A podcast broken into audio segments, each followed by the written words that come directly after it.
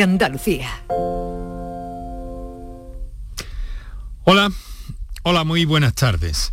Hoy estamos aquí para hablar de enfermedades reumáticas.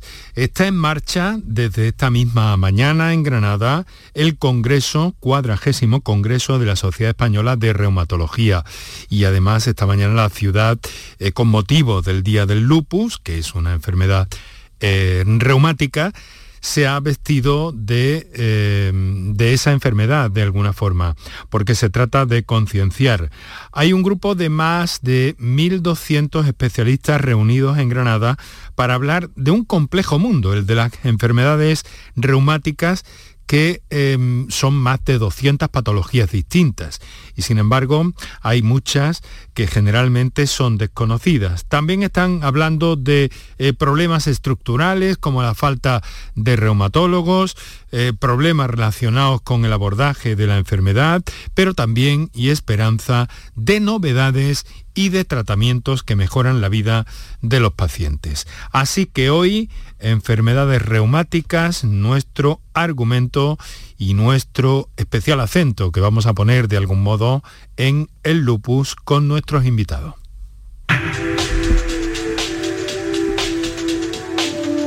Canal Sur Radio te cuida. Por tu salud. Por tu salud con Enrique Jesús Moreno.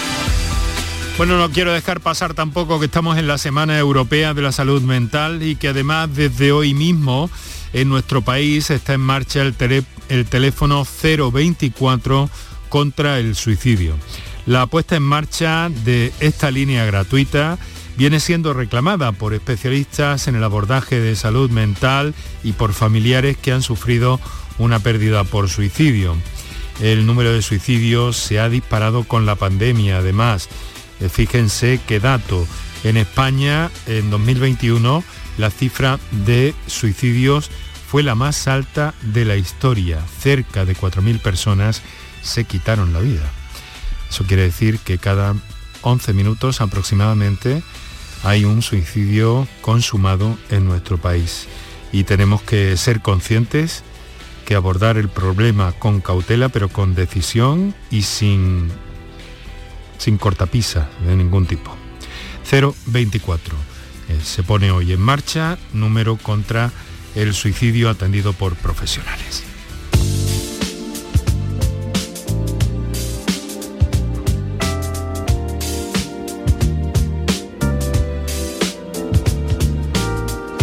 Estamos en días de pandemia, inequívocamente Andalucía ha incrementado en los últimos cuatro días el número de personas hospitalizadas por coronavirus en casi un centenar de pacientes, 99 en concreto, se han registrado 864 frente a los 765 que había el viernes pasado, mientras que 52 personas permanecen hospitalizadas en las unidades de cuidados intensivos, son seis más que en el último registro.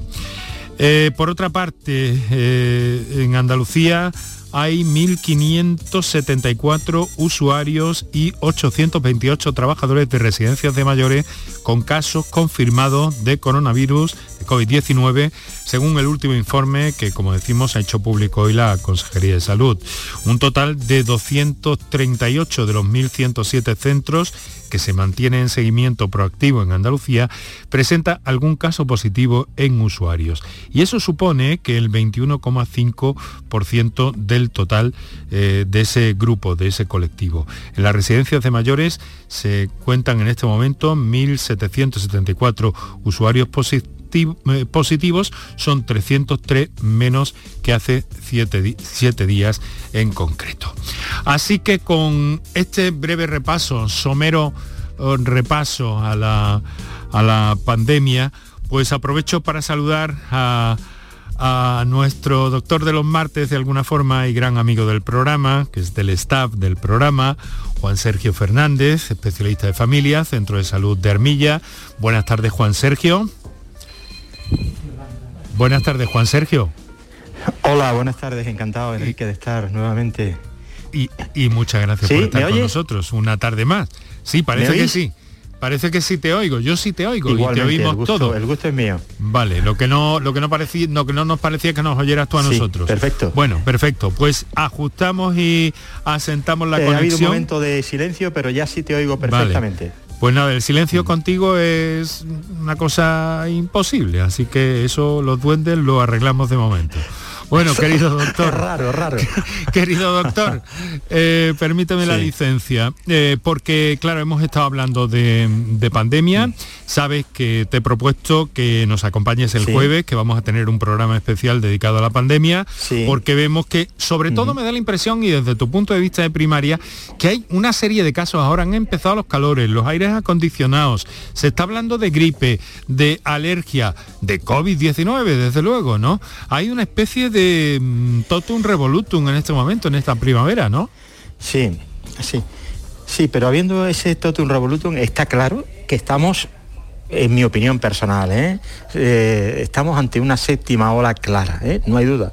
No hay duda, el número de casos de COVID se está disparando día a día. No, podemos hablar senso estricto de séptima ola porque estamos haciendo menos test. Como, como no se están contando el número de casos que estamos teniendo, pues evidentemente no podemos hablar de séptima ola. Pero la impresión que tenemos los profesionales que estamos día a día pasando consultas es que el número de casos se ha disparado. Se ha disparado y estamos ahora sufriendo lo que ya anunciábamos antes de Semana Santa. las aglomeraciones propias de la Semana Santa, propias de la Feria de Sevilla, de la Feria del Caballo Jerez, de los patios de Córdoba, del Corpus de Granada que se aproxima, todo eso va a disparar nuevamente la incidencia de casos y estamos, ya digo, con una, una séptima ola de la misma intensidad que la sexta o si me apuras quizás más. La ventaja es que nos coge vacunados y la clínica es una clínica bastante llevadera, pero ah, en la medida que tenemos muchos casos, la, sola presencia de muchos casos clínicos conlleva la aparición de más casos graves y más ingresos en UCI. No por la gravedad de la clínica en sí, sino por el gran número de casos que se presentan. Y aunque la, inmensa mayoría son benignos, hay un porcentaje que son graves y un porcentaje que ingresan en UCI y un pequeño porcentaje que por desgracia, desgracia acaban falleciendo. Bueno, pues veremos el jueves todo eso con detalle y contigo y con otros profesionales que, estamos eh, contactando para el programa del jueves y para ver sobre todo cómo reaccionar, cómo eh, adaptarnos a esta nueva situación. Nuestro argumento de hoy es en reumatología. No sé si has visto ambiente porque la Sociedad Española de Reumatología, que ha empezado su congreso eh, y que en estos momentos mm. están en, reuniones y demás, pero hemos conseguido a toda una autoridad en la materia que nos va a acompañar. Te voy a presentar, bueno, no te voy a presentar porque bien le conoces, pero enseguida le vamos a saludar. Mm. Eh, quiero decir que, que, se ha llenado de, en esta coincidencia del arranque del congreso con el Día del Lupus, que es una enfermedad bastante desconocida y sobre la que hay interés por parte de los especialistas, Juan Sergio, en, hacer llegar, en visibilizar, como se dice ahora, ¿no? Exactamente. Bueno, pues eh, vamos a darle la palabra y saludamos al profesor eh, doctor Enrique Raya. Doctor Raya, muy buenas tardes. Hola, ¿qué hay? Buenas tardes. Encantado de estar aquí esta tarde con todos vosotros. Creo, profesor, que conoce bien a Juan Sergio Fernández, ¿no? Sí, sí. Juan Sergio Fernández es amigo de hace muchos años. De hace, desde, chiquitillo, diría yo. De chiquitillos, casi, casi, sí.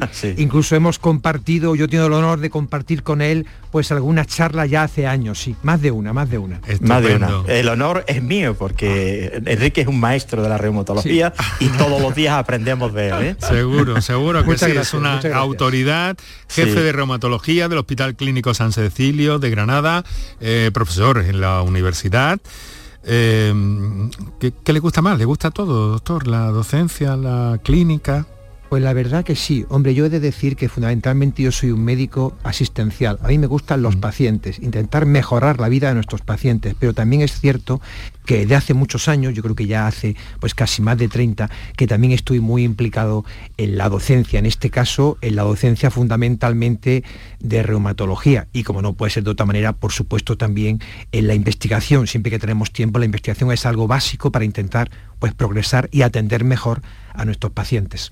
Doctor, dicen en la sociedad que hay pocos eh, reumatólogos, especialmente en Andalucía. Sí, efectivamente, la, ratio de reumatólogos en Andalucía está, está por debajo de la media nacional. Si tiene en cuenta que la media nacional está en algo más 2,1, 2,2 reumatólogos por cada 100.000 habitantes, pues Andalucía está rozando el 1,7, ¿no? O sea que realmente creo en estadísticas de la Sociedad Española de Reumatología, en Andalucía faltarían casi 60 reumatólogos, casi 60 para tener, digamos, una plantilla adecuada para cubrir las necesidades de nuestra población. Bueno, luego vamos a ver si acaso eso con, más detalle. Vamos a lo que vamos. Eh, doctor, el lupus, hoy, coincidiendo con la apertura del Congreso de la Sociedad Española de Reumatología, en Granada, ni más ni menos. Eh, pero dígame, eh, ¿qué es el lupus? Bueno, el lupus es, es una enfermedad que llamamos sistémica, llamamos sistémica porque puede afectar a cualquier órgano de nuestro, de nuestro cuerpo, pero que tiene una especial predisposición por muchas veces comenzar la primera sintomatología a nivel articular, bien sea con dolores articulares, lo que hablamos de artralgias, y en ocasiones incluso importante con inflamación articular, con artritis. Pero evidentemente, aparte de eso, pues puede comprometer la piel, de forma muy importante y otros órganos y generar un daño importante, por ejemplo, a nivel cerebral, a nivel pulmonar, a nivel renal. Esto último también es muy importante. Y es una enfermedad, como lo decía, sistémica y muy compleja. Nosotros hablamos de patogenia autoinmune. ¿Eso qué significa eso de patogenia? Que el mecanismo está, lo que conocemos, es que nuestro cuerpo deja de reconocernos a nosotros mismos y generamos anticuerpos contra nosotros mismos. Hay una pérdida importante de nuestro reconocimiento y por tanto generamos anticuerpos, por ejemplo, contra los más íntimo que tenemos. ¿Qué es lo más íntimo que tenemos? Nuestro ADN. Pues generamos anticuerpos incluso contra nuestro ADN. Fíjese si es importante y compleja esta enfermedad. Estamos en el campo de, las enfermedades autoinmunes, ¿no, doctor? Efectivamente. Que, tanta, que tanta complicación y tan, tan curiosa reacción tienen, ¿no? Eh, que tienen cierto parecido con las alergias, ¿no? En su, en su mecánica, de algún modo. Pues sí, el sistema inmune está implicado y esa falta, ese trastorno en el sistema inmune hace que muchas veces nos autoagredamos, que generemos, como yo le he comentado, anticuerpos dirigidos contra nosotros mismos, pues contra el hígado, contra el pulmón, contra mm. la piel, le reitero, incluso contra lo más íntimo que tenemos, que es nuestro ADN. Fíjese si es importante esa pérdida del reconocimiento de nosotros mismos. Eh, doctor, todas las enfermedades reumáticas no funcionan igual que el lupus, como se ha trasladado, o tienen mucha similitud. Hay algunas que tienen similitudes, pero el lupus es especialmente complejo, especialmente complejo. Por eso el tratamiento también es especialmente complejo. El lupus es una enfermedad con muchas caras. Muchas veces afecta solo las articulaciones y la piel, otras veces afecta articulaciones piel y riñón, articulaciones piel, sistema nervioso central. Por tanto, es una enfermedad de muchas caras y a la que tenemos que hacer y le hacemos frente y tenemos que intentar eh, proporcionar a nuestros pacientes la mejor medicación posible. Juan Sergio, imagino que entonces el diagnóstico no es eh, fácil. La mayoría, o, yo diría que el diagnóstico de las enfermedades reumáticas nunca es fácil. Nunca es fácil porque las enfermedades reumáticas eh, no dan la cara de un día para otro, de una manera típica. Eh, van evolucionando de una forma solapada, lenta, y el diagnóstico a veces tardamos mm, tiempo en, llegar a precisarlo. En el caso del lupus, Afortunadamente tenemos de un test analítico, los anticuerpos antinucleares, que eh, los pedimos los médicos de primaria ante esa patología que también ha descrito nuestro colega Enrique, de, de esos dolores articulares, las grandes articulaciones, mucho más se acompaña de tumefacción, y podemos buscar la etiología de esas artralgias, de esas artritis, pedimos pruebas reumáticas que llamamos, pedimos factor reumatoide dependiendo de las articulaciones que estén afectadas, si son las articulaciones interfalángicas de los dedos de los pies, y en muchas ocasiones pedimos anticuerpos antinucleares, con la eh, certeza de que si son negativos esos anticuerpos antinucleares, casi podemos, casi, casi podemos descartar que estemos ante un lupus. Ah. Pero ya digo que el diagnóstico de precisión no es fácil, al menos inicialmente, salvo que tengamos un test muy típico que se eleve y coincida la clínica con los test diagnósticos. Pero esto en reumatología, como bien comentará el doctor Raya ahora, no siempre ocurre, por desgracia. Bueno, pues vamos a ir viendo todas esas cosas, doctores, eh, doctor Enrique mm. Raya, doctor Juan Sergio Fernández. Eh, vamos a, lo primero que no he hecho es eh, darles a nuestros oyentes la posibilidad de que intervengan si les parece bien.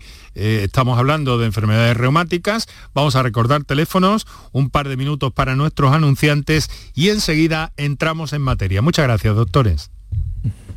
Para contactar con nosotros puedes hacerlo llamando al 95 50 56 202 y al 95 50 56 222 o enviarnos una nota de voz por WhatsApp al 616 135 135. Por tu salud en Canal Sur Radio. La gente que más madruga y que está viajando, estudiando y trabajando está con Charo Padilla. En la mañana de Andalucía, el Club de los Primeros, como siempre, desde las 5 de la mañana. La mañana de Andalucía, el Club de los Primeros de Canal Sur Radio con Charo Padilla. De lunes a viernes, desde las 5 de la mañana. Quédate en Canal Sur Radio. La radio de Andalucía.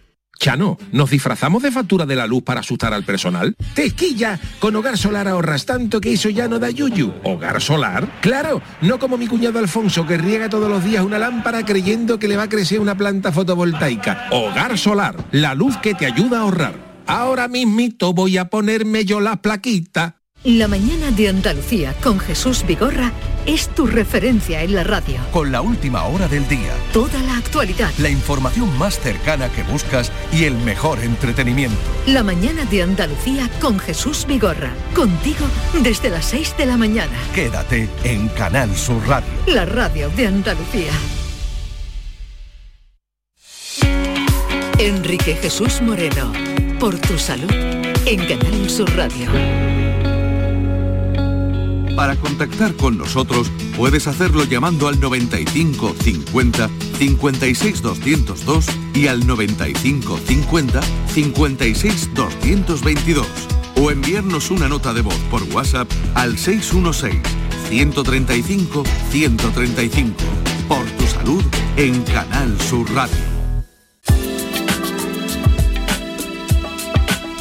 Son las 6 de la tarde, 20 minutos en este momento, martes 10 de mayo, eh, día del lupus, día en el que hemos querido dedicar este programa a las enfermedades reumáticas, a su seguimiento, a su diagnóstico, a las soluciones que hay. Contamos con el doctor Enrique Raya, una autoridad en la materia, y nuestro doctor de los martes, de casi todos los martes, el doctor Juan Sergio Fernández, especialista de familia, Centro de Salud de Armilla y eh, pues bueno, colaborador nuestro habitual, miembro del staff prácticamente del programa. Eh, quiero recordaros que mm, tenemos redes sociales, que estamos en Twitter en arroba por tu salud CSR también facebook.com barra por tu salud y que nos podéis contactar eh, también por, esa, por esas vías. Nuestro saludo a todos los oyentes del directo de la radio tradicional y a todos aquellos que lo hacen en la emisión diferida de este programa, en la redifusión del programa durante la madrugada o a través en cualquier parte del mundo y a cualquier hora del día o de la noche, según la parte del mundo, pues también en la aplicación de Canal Sur Radio y en la plataforma Canal Sur Más, que es algo que os aconsejo eh, que, le echéis un vistazo, que es algo absolutamente fantástico. Bueno, doctores, si os parece, como tenemos una llamada de una oyente, que además nos había telefoneado antes incluso de, facilitar a los oyentes, de recordar a los oyentes los teléfonos del programa, vamos a darle prioridad a ver qué tiene que plantearnos y luego entramos en muchos más asuntos. Ana María eh, Huelva, buenas tardes. Hola, buenas tardes. Primero es felicitaros por el programa, porque me encanta. Y ayudáis mucho a la gente. Bueno, muchas sobre gracias. todo a mí. Sobre todo a mí. Mira, María. Te empiezo a contar porque, mira, yo, mm, yo cuando pequeña cogí reuma, cogí la garganta. Y de la garganta cogí reuma. Y entonces tengo dos lecciones de corazón. Estoy abierta de corazón abierto, me operé en el Macarena.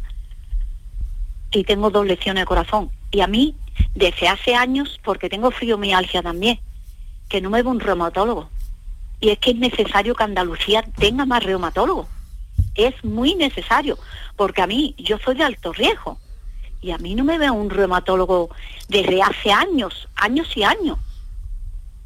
Y yo no me estoy tomando nada porque me da miedo con las pastillas, porque al tomar, al documar, me da miedo tomar pastillas, porque se altera con el cintrón. Y lo estoy pasando mal, porque también tengo hernias de disco. Tengo un poquito de todo, como en farmacia. Y no encuentro solución.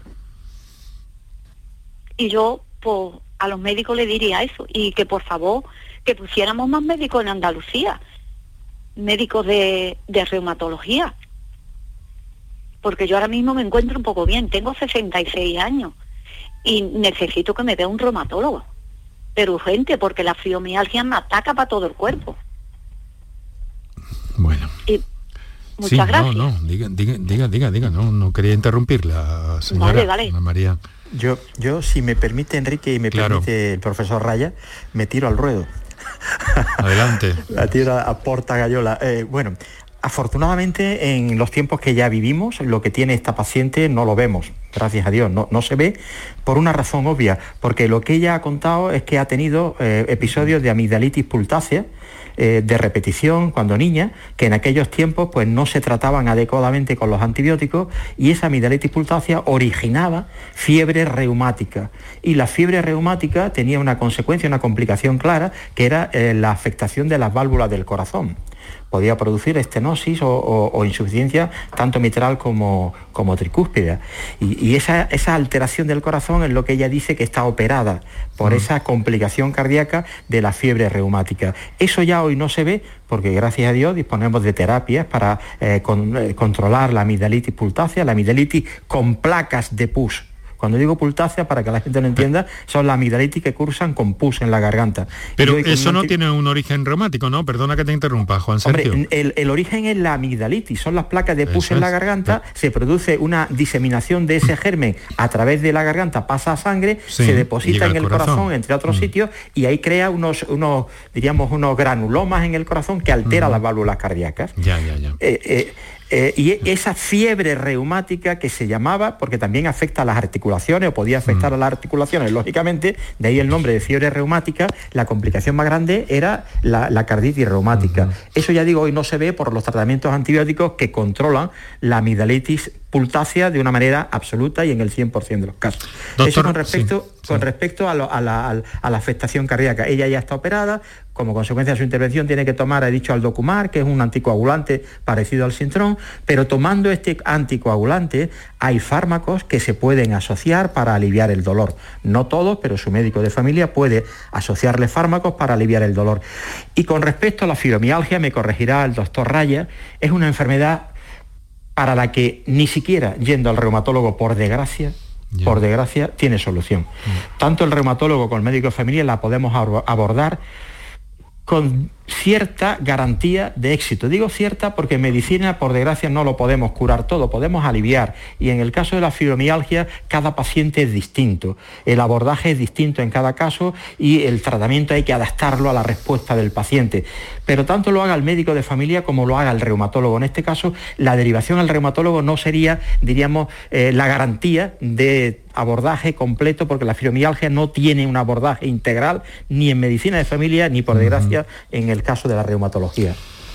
Eh, doctor Raya, eh, este, está, sin embargo, mm, automáticamente la dirección que toma la fibromialgia es en busca del reumatólogo generalmente, ¿verdad? Sí, en efecto. Si me permite un comentario respecto a lo que ha dicho nuestra querida oyente, ¿no? Efectivamente, como bien ha dicho, como ha dicho Juan Sergio, parece que esta señora tuvo en su momento, hace ya muchos años, tuvo una fiebre reumática que terminó afectándole a las válvulas cardíacas. Eso, gracias a Dios, hoy día es una entidad muy infrecuente, es tan infrecuente que, por ejemplo, nosotros ya hace años, hace años que no la explicamos en la Facultad de Medicina, porque ya no vemos. Yo en los últimos 30 años creo que he visto una de nuevo, si vemos los, las secuelas que generó en aquel entonces. ¿no? Bien, en segundo lugar, el tema de la fibromialgia, como bien ha dicho Juan Sergio, es una enfermedad que desgraciadamente no sabemos la causa, no sabemos lo que nosotros hablamos la etiología. Es importante llegar al diagnóstico porque muchas veces son pacientes que han tenido un peregrinar a lo largo de muchos especialistas. Y en lo que más podemos ayudar el reumatólogo reumatólogo eh, de alguna manera es pues en, confirmar el diagnóstico. Pero también quiero decir que nuestros médicos de familia y más hoy en día están absolutamente, absolutamente preparados para abordar esta enfermedad. Y por tanto yo estoy con Juan Sergio Fernández en el sentido de que muchísimos pacientes tienen que ser sido de su fibromialgia a nivel de la medicina de familia. Hay que decirle a los pacientes que están en muy buenas manos, son médicos compañeros muy bien formados, que el diagnóstico es fundamentalmente clínico, es fundamentalmente clínico, no hay una prueba que nos dé el diagnóstico de fibromialgia, hay pruebas que hacemos para descartar en el diagnóstico diferencial otras entidades que pueden parecerse o que nos pueden confundir. Pero es un diagnóstico clínico. No olvidemos que los médicos somos fundamentalmente clínicos clínicos y nos basamos en pruebas complementarias para ayudarnos en el diagnóstico. Pero la historia y la exploración sigue siendo básica. Por tanto, yo estoy con Juan Sergio, por supuesto, una vez más, en el sentido de que el médico de familia es el médico, en principio, más indicado para ese primer abordaje, para ese primer abordaje del paciente o de la paciente, es mucho más frecuente en la mujer con fibromialgia. perdona, perdona. Sí, Ana María, adelante. Sí. Mira, es que yo fui, diagnosticada por, un reumatólogo. Sí, sí. Bien, Hace muchos años. Sí, yo, Lo único que es que cuando me van a mandar algo, siempre tiene problemas del aldocumá. Y yo pienso que cada X tiempo me tenía que ver, aunque fuera cada dos años, yo qué sé, me tuviera que ver. Porque es que yo no puedo con los dolores. Entre la, lo que tengo de la espalda y lo que tengo, no estoy tomando nada porque he empezado a tomar una pastilla para los, para los dolores y me ha creado mm, los intestinos vagos.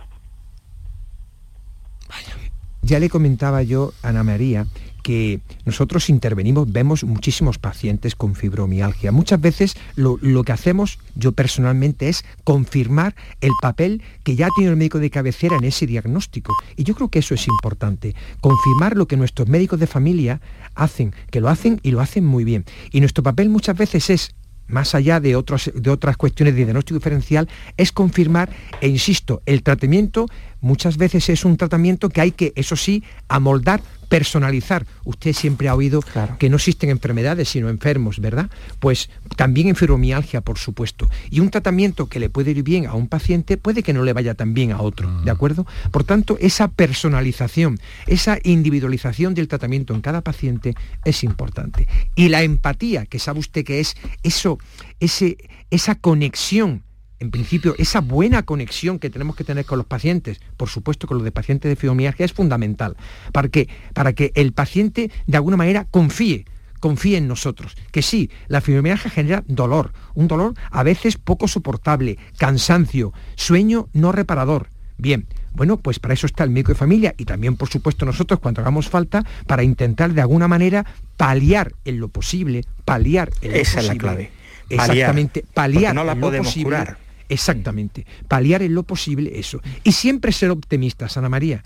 Hay que saber que hay fases en las que vamos a estar mal, mal o muy mal, pero tenemos que intentar ser optimistas y de alguna manera con el tratamiento personalizar aquellas fases de empeoramiento, de agudización, para que usted haga una vida lo mejor, lo mejor y con, la, mm. con la mayor calidad de vida posible.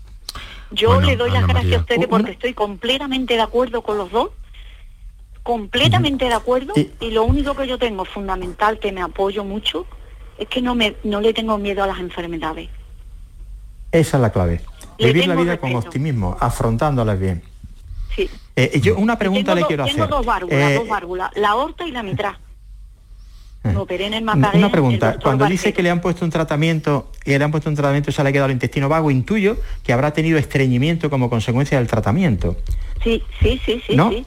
Porque le habrán mandado tramadol, que es un fármaco que, solemos, claro, que podemos usar y que se puede usar con total seguridad con el aldocumar que usted toma, pero tiene ese pequeño efecto de producir estreñimiento que se puede combatir, se lo digo por eso le he sacado el tema, se puede combatir con una dieta rica en fibra.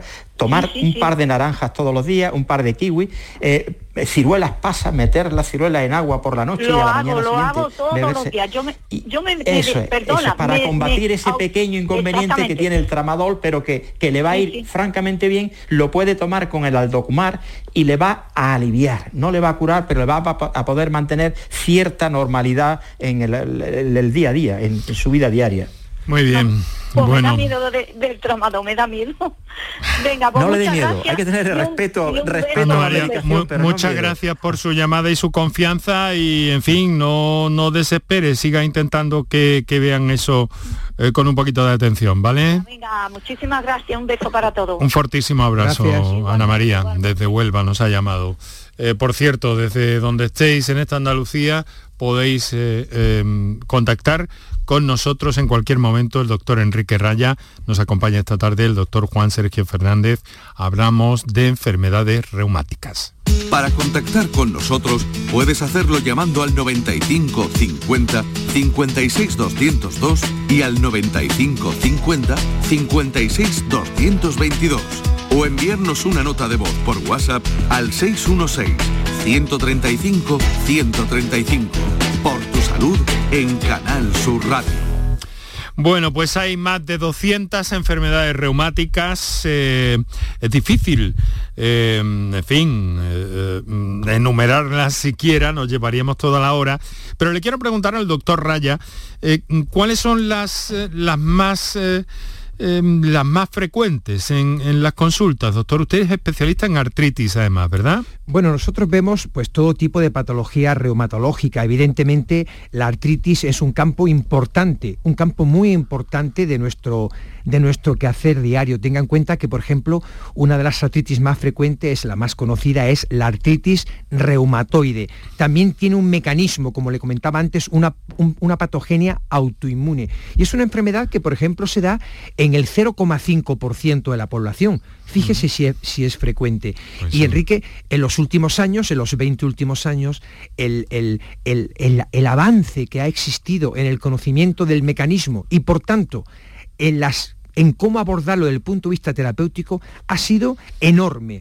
Hoy día podemos, podemos abordar esta enfermedad con optimismo y ya lo que intentamos desde el punto de vista de reumatólogos que vemos artritis, en este caso artritis reumatoide, es la remisión de la enfermedad. O sea, que el paciente esté normal o prácticamente normal. Y eso creo que es un logro impresionante que se ha conseguido en los últimos 15 o 20 años. 15 o 20 años donde también la evolución de los tratamientos ha sido, eh, me atrevo a decir que revolucionaria, doctor. Efectivamente, bueno, eh, decirle que, que, varios de los premios Nobel de estos años, de estos últimos años, han sido han sido señores investigadores que han trabajado en el campo de las nuevas terapias para, por ejemplo, la artritis reumatoide.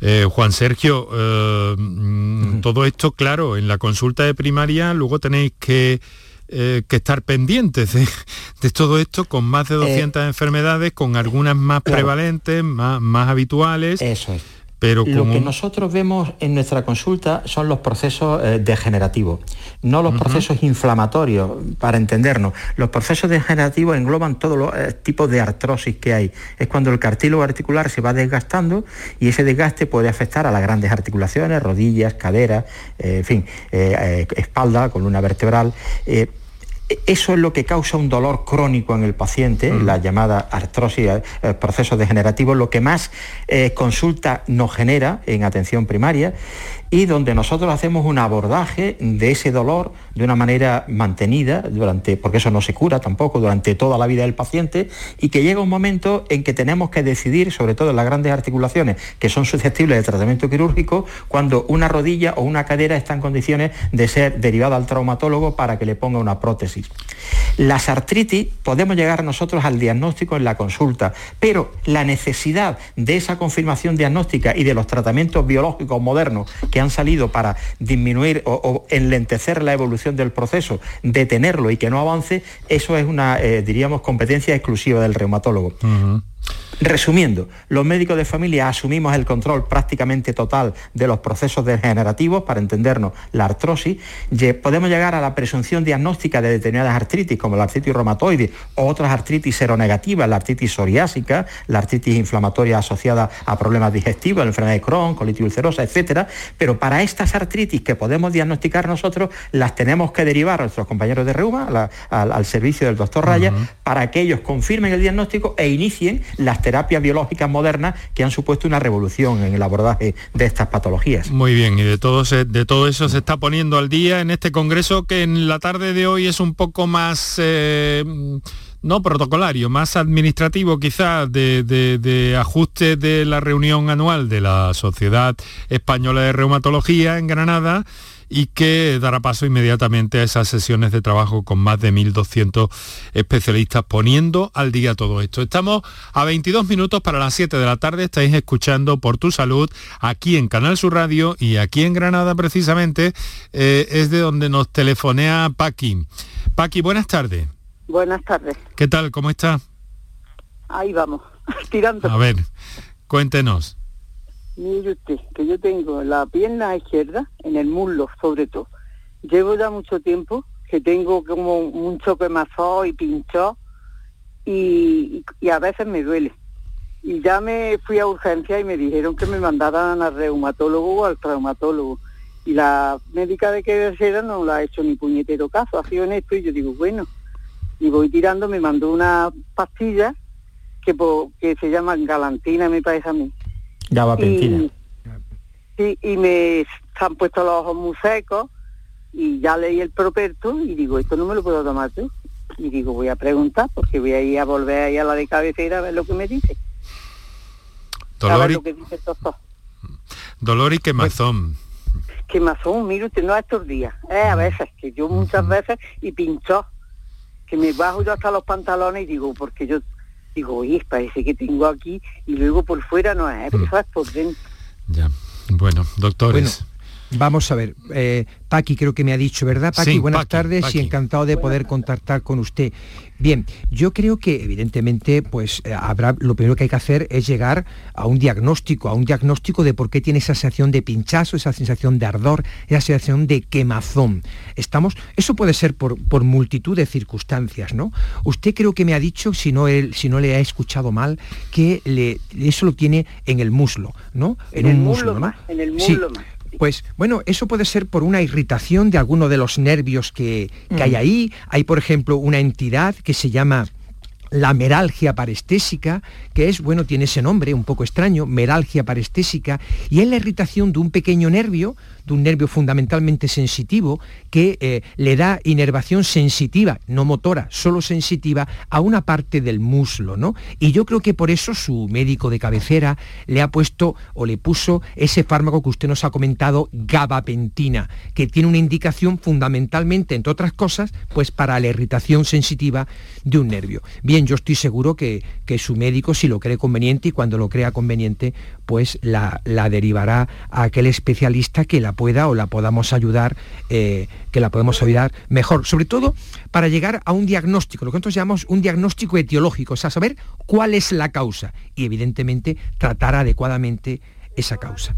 Lo que quiero yo, yo miro, usted me han hecho una resonancia y digo, no quería insistirle más porque digo, me han hecho una resonancia de la columna a usted y digo, no le quería insistir más porque digo, a ver si sale algo. Y entonces a la mm, que opera de la columna me ha dicho que no me puede operar pero me ha dicho que eso más bien es o de reumatólogo o traumatólogo o de la circulación, que de lo de la columna que no es. Y por eso yo le pregunto a usted, pero yo quiero que me mande a uno de esas tres a ver lo que, lo que opina. Bueno, ya le comentaba y también se lo ha dicho el doctor Juan Sergio Fernández que nosotros, por lo menos, queremos seguir siendo médicos en el, en el, sentido de que la historia y la exploración es básica. Estamos, y reitero, las exploraciones complementarias nos ayudan la resonancia es una exploración magnífica, pero tenemos que ponerla en el contexto de la patología del cuadro clínico de cada paciente, porque a veces la resonancia nos genera hallazgos que nos pueden confundir. Por eso es fundamental, insisto, fundamental, aunar la sintomatología del paciente, lo que usted cuenta, con lo que se ve en las imágenes. Eso es fundamental. No solo hacerle caso a las imágenes, insisto, porque en ocasiones eso nos puede confundir y mucho. Yo eso yo ya no quise insistirle porque digo, si me sale algo, porque yo cuando me hicieron la resonancia, a la muchacha que me la hizo se lo dije, dice, mire usted, si es de la columna, le sale, dice, pero si no, no. Ahora volví ahí a la, a la copera a la, y me dijo que no, que ella cree que es de esos tres médicos que me ha dicho. Entonces, yo estoy, para decirle a la doctora mía de cabecera que me mande al que ella crea, porque yo ya llevo dos años con eso, ¿sabe usted?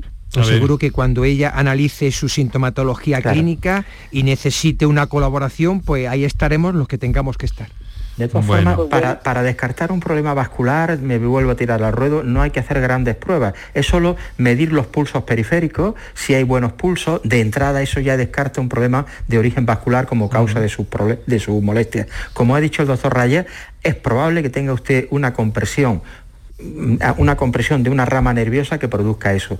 Y la resonancia puede haber dado cierta información, que desde luego no todo lo que sale en la resonancia y, no todas las compresiones nerviosas tienen tratamiento quirúrgico. Lo habrá visto el neurocirujano, la neurocirujana, y le habrá dicho, su patología no se beneficia de ningún tratamiento quirúrgico.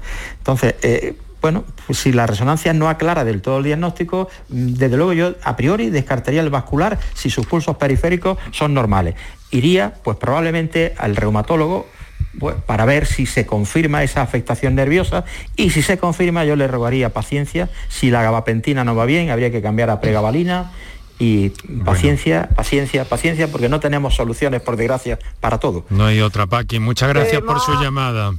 Gracias a ustedes. Muchas gracias y ánimo y no lo deje desde luego, claro, eso nunca. No, ya llevo, llevo dos años. Al principio se creía que era una trombosis y médica de cabecera. Mm, Me dijo que pues fuera siga, en, la línea en la línea que está eh, hemos captado la, los comentarios y lo que le han dicho nuestros invitados esta tarde y parece que tiene que, que seguir por ahí, ¿vale, Paqui? Vale, gracias. Un fuerte abrazo, muchísimas gracias, un fuerte abrazo. Adiós, Tenemos un... Nada, nada. Eh, unos 15 minutos para que sean las 7 de la tarde. Quiero recordaros que tenemos el 616-135-135 para notas de voz y el 955-056-202 y 955 056-222 para las intervenciones en directo, que enseguida vamos a estar con otra, con otra llamada. Pero les quiero preguntar, le quiero preguntar al doctor eh, Raya, eh, ¿hay alguna forma de, de prevenir las enfermedades reumáticas, doctor? Bueno, como usted bien ha comentado, hay más de 200 enfermedades reumáticas, por tanto, evidentemente sí que hay alguna que podemos hacer hacer prevención. Y es muy importante. Por ejemplo, el doctor Juan Sergio Fernández ha hablado de la artrosis, ¿no? Como, como la enfermedad más frecuente, entre comillas, degenerativa, por esa pérdida de estructura del cartílago articular, que se ha hecho de paso, es un órgano, es un, eh, es, un órgano perfecto, porque tiene una, una estructura absolutamente pluscuamperfecta. Pero, por ejemplo, otra entidad importante y que Juan Sergio está muy acostumbrado y sabe muchísimo de esto, es la osteoporosis, ¿no? Que es, tengamos en cuenta, Enrique, que la osteoporosis puede afectar en España entre 3 y 4 millones de, pacientes. Es más frecuente en la mujer, sobre todo después de la menopausia, pero también se da en el varón. Y ahí el ejercicio, la buena ingesta láctea, la toma moderada de, de sol si se puede, el ejercicio es fundamental. Evitar tóxicos, evitar tóxicos. Nosotros estamos muy emperrados en el tema de los tóxicos, sobre todo el tabaco. Usted sabe que el tabaco, por ejemplo, aparte de que, de que, de que maltrata, maltrata, por no decir que corroe al hueso, es el principal factor de riesgo para artritis reumatoide. Es el principal factor de riesgo para artritis reumatoide.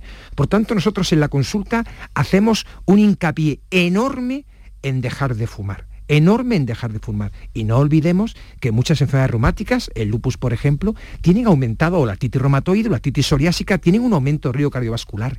Y ahí es muy importante las medidas de ejercicio y, y, del control del perfil lipídico. Y una vez más, Enrique, ahí el papel del reumatólogo, por supuesto, pero del médico de familia es esencial. Mm. Es esencial. Juan Sergio, tu punto de vista brevemente, si eres tan amable. Y en el caso de los procesos degenerativos, artrosis de rodilla, artrosis de cadera, artrosis de espalda, la pérdida de peso es esencial. ¿eh? Mm. Eh, el sobrepeso condiciona el que vaya esa artrosis incrementándose día a día. Ejercicio, ejercicio moderado, aeróbico, para que las articulaciones eh, no se anquilosen, como digo yo, y pérdida de peso en el caso de que este exista, si hay un sobrepeso, lógicamente. Muy bien. Bueno, pues vamos a, vamos a atender una nota de voz que tenemos pendiente por ahí. Adelante, compañeros. Buenas tardes a todos. Yo quería preguntarle a los doctores, hace un año me detectaron psoriasis, actitis psoriásica. Y me está poniendo metotesato pinchado.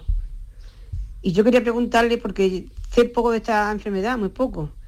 si esto con la inyección se, va, se parará la enfermedad y si esto ya para siempre, las, las inyecciones, o si las puedo, me las puede quitar alguna vez de vez en cuando. Y solamente eso, gracias.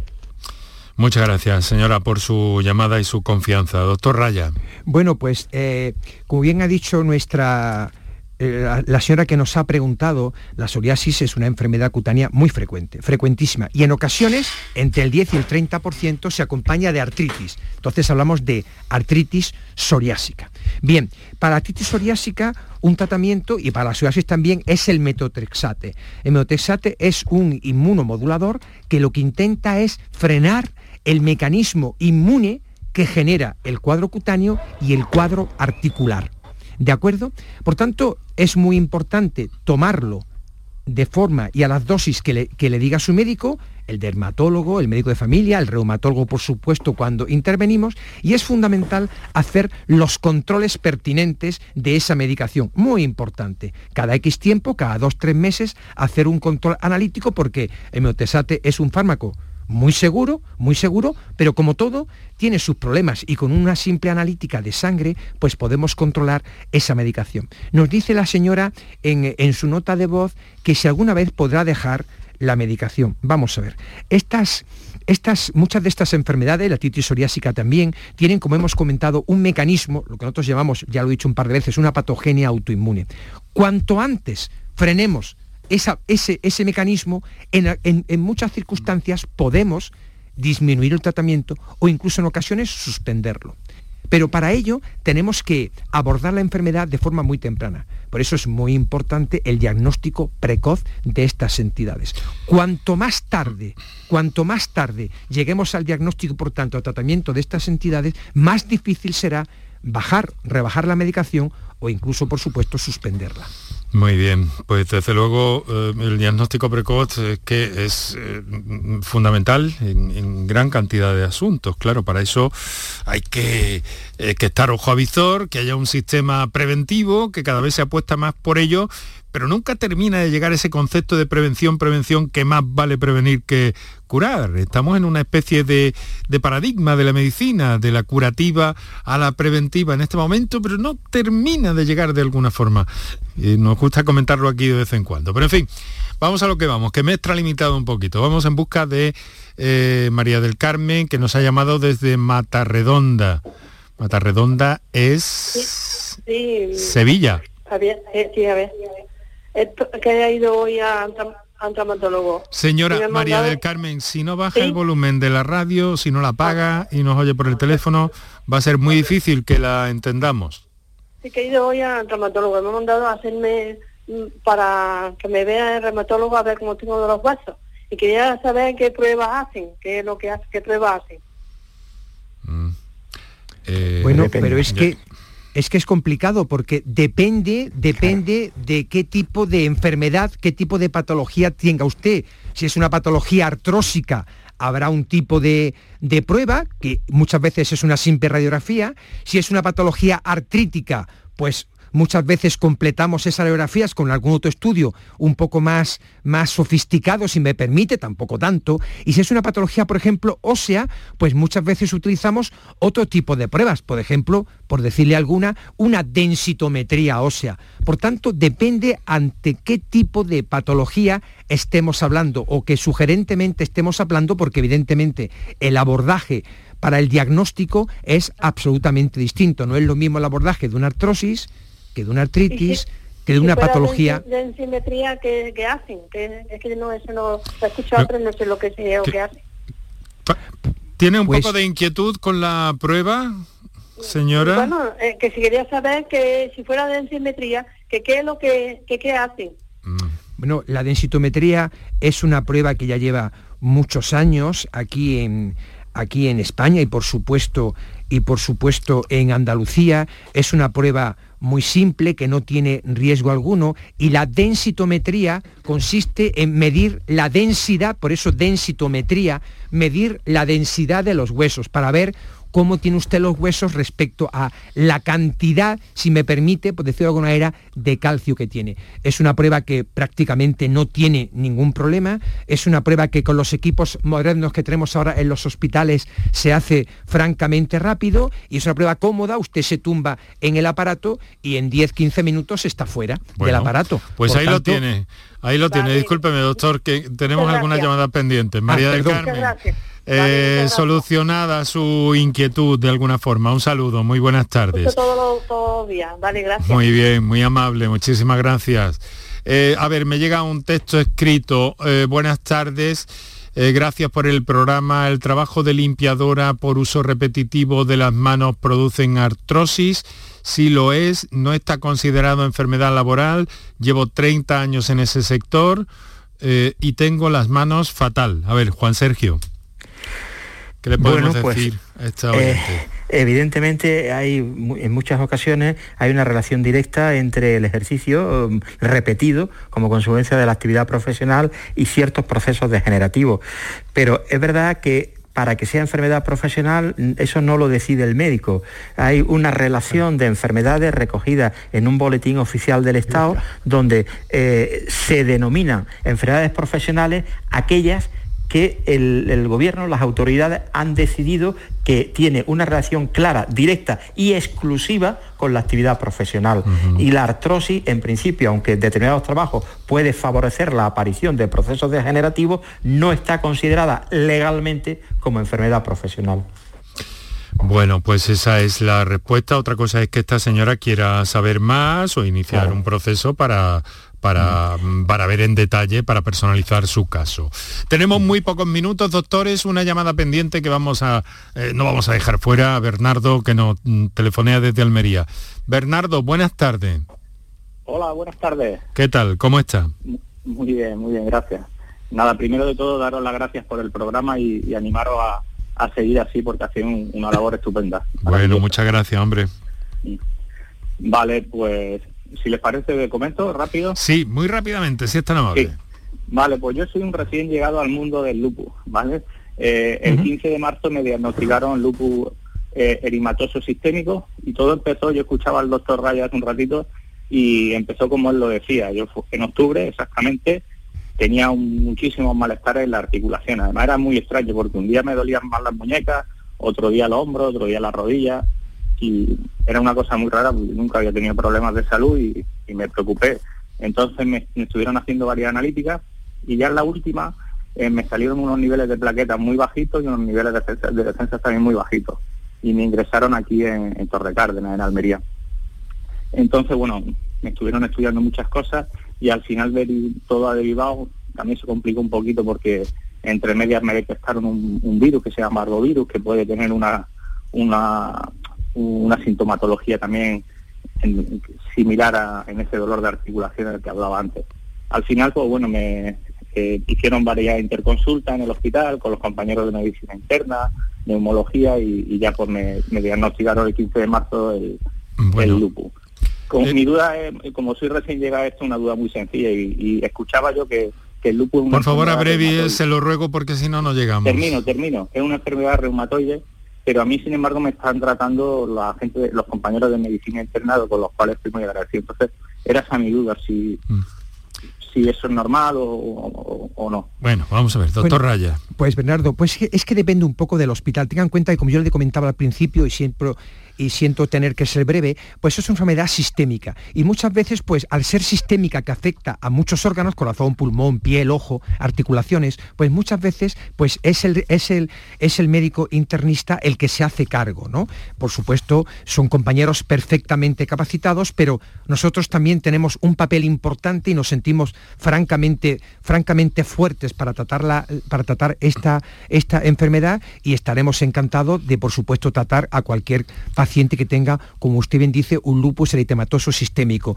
Un mensaje de optimismo. Usted está recién diagnosticado, por tanto, si ha sido diagnosticado pronto, su pronóstico seguro, seguro que va a ser bueno. ¿De acuerdo? Bueno, eh, querido amigo, muchas gracias por su llamada y su confianza y mucha suerte y ánimo, desde luego. ¿eh? Un fuerte abrazo. muchas gracias. Bueno, doctores, es que no tenemos tiempo para, eh, para más, es que se nos consume esta hora cada vez más deprisa. Volando, volando. volando, eh, doctor, eh, profesor Enrique Raya, jefe de reumatología del Hospital Clínico San Cecilio, tan amable ha sido cediéndonos este ratito de su tarde, lo mismo le deseo a, mi querido amigo doctor Juan Sergio Fernández, especialista de familia, Centro de Salud de Armilla, desde Granada hoy ambos. Eh, muchísimas gracias a los dos por estar con nosotros. Gracias. Muy bien. Muchas gracias, muchísimas gracias a ti. Repetiremos, profesor. Raya, un abrazo, amigo. Repetiremos, Juan, Juan Sergio, un abrazo grande.